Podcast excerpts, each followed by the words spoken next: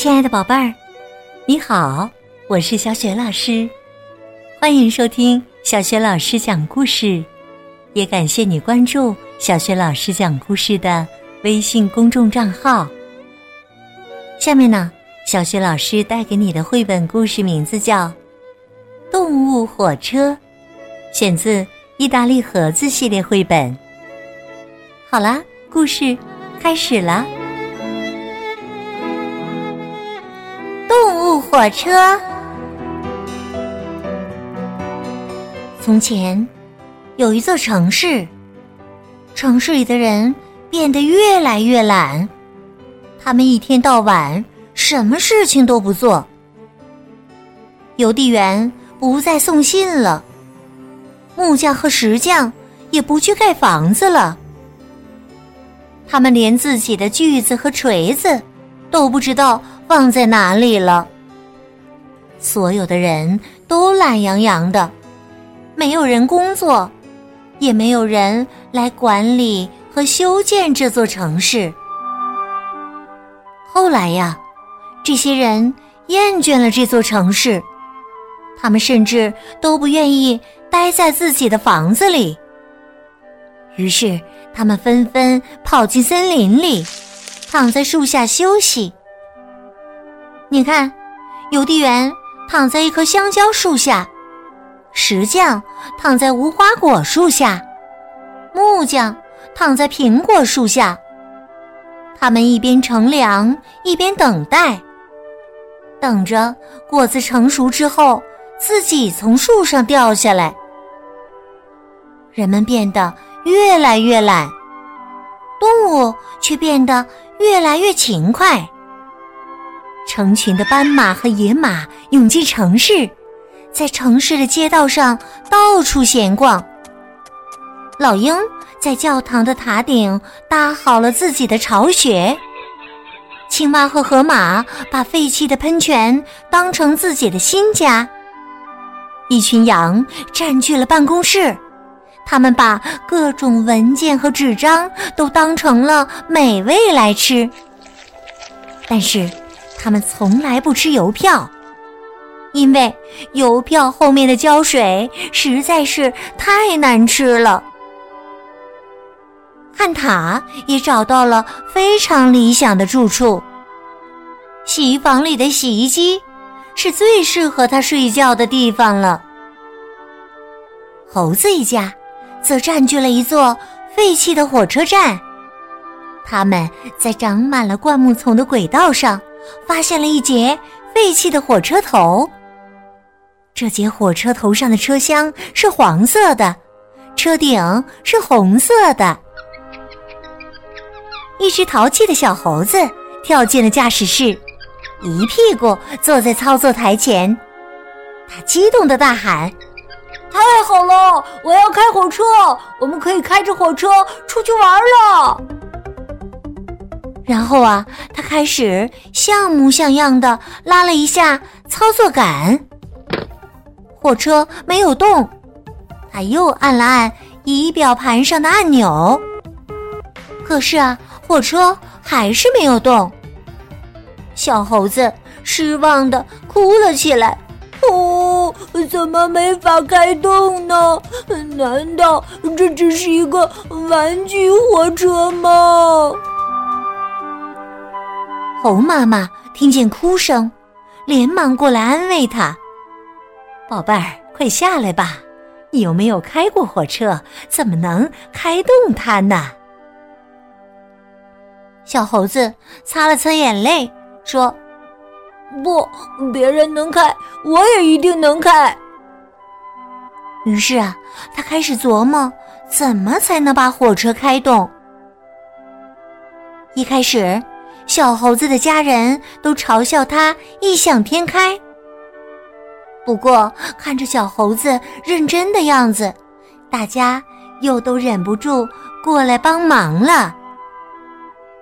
于是啊，猴子一家开始忙活起来，有的帮忙擦车厢，有的帮忙清理烟囱，有的帮忙检查轮子。其他的动物听说猴子一家正在忙着修理一列废弃的火车，都好奇的跑过来看热闹。长颈鹿说：“天哪，这怎么可能啊！我从来没听说动物也能开火车呀！”猴妈妈骄傲地说：“为什么不能啊？人类能做到的，我们也一定能做到。”动物们听了猴妈妈的话，觉得很有道理，纷纷表示要帮忙修理火车。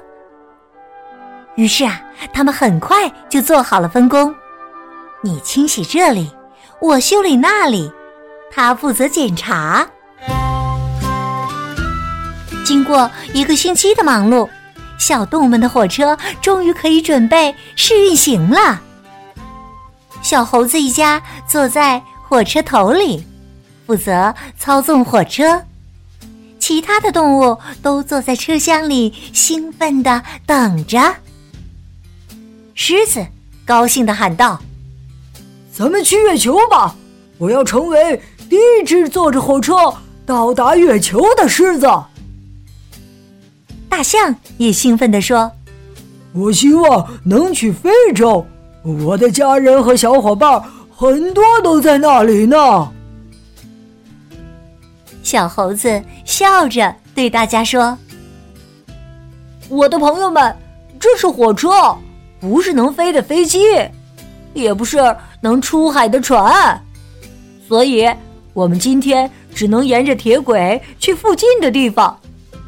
我宣布，我们第一个要去的地方是丛林。”狮子高兴极了，哈哈哈，那也不错呀！我想我们的速度一定会很快的。大象也安慰着自己说：“去丛林也很好啊，我的表弟就住在那里呢。”于是啊，小老鼠拉响了汽笛，火车慢慢的启动了起来，大家。终于出发了。懒散的人们听到了汽笛声，都好奇的走出森林，想看看发生了什么事情。一个人指着火车大喊：“快看呐，是火车！哎呀，这太不可思议了！”另一个也说。是啊，真不敢相信，动物竟然开起了火车。还有一个人说：“哎，我也好想开车呀！我以前可是一个司机呢。”司机的妻子打断了他的话，说：“哦，那是根本不可能的事情。你都那么久没开车了，我们的车肯定已经生锈了。”司机说。不，我想我应该试试。连动物都能开火车，我为什么不能开汽车呢？于是啊，司机回到了城市，开始修理起自己的汽车。邮递员也回到了城市，重新开始工作了。木匠、石匠也找回了自己的锯子和锤子，开始修理房子。人们都回到了城市，开始清理街道和房屋。他们决心以后要在城市里好好的生活。那些动物们呢？他们开着火车来到了森林的深处，发现那里的风景特别美。于是啊，他们决定留在那里生活了。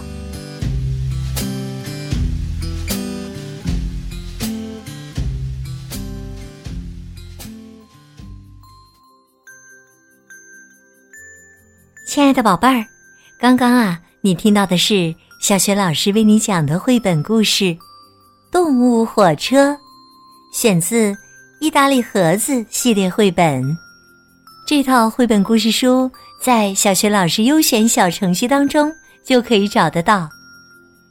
今天小学老师给宝贝们提的问题是：这列动物火车是由谁来操纵的呢？如果你知道问题的答案，别忘了通过微信告诉小学老师。小学老师的微信公众号是“小学老师讲故事”，欢迎宝爸宝妈和宝贝来关注。微信平台上有小学老师每天更新的绘本故事。还有小学语文课文朗读，小学老师的原创文章和丰富的活动，喜欢的话别忘了随手转发分享。我的个人微信号也在微信平台页面当中。好啦，我们微信上见。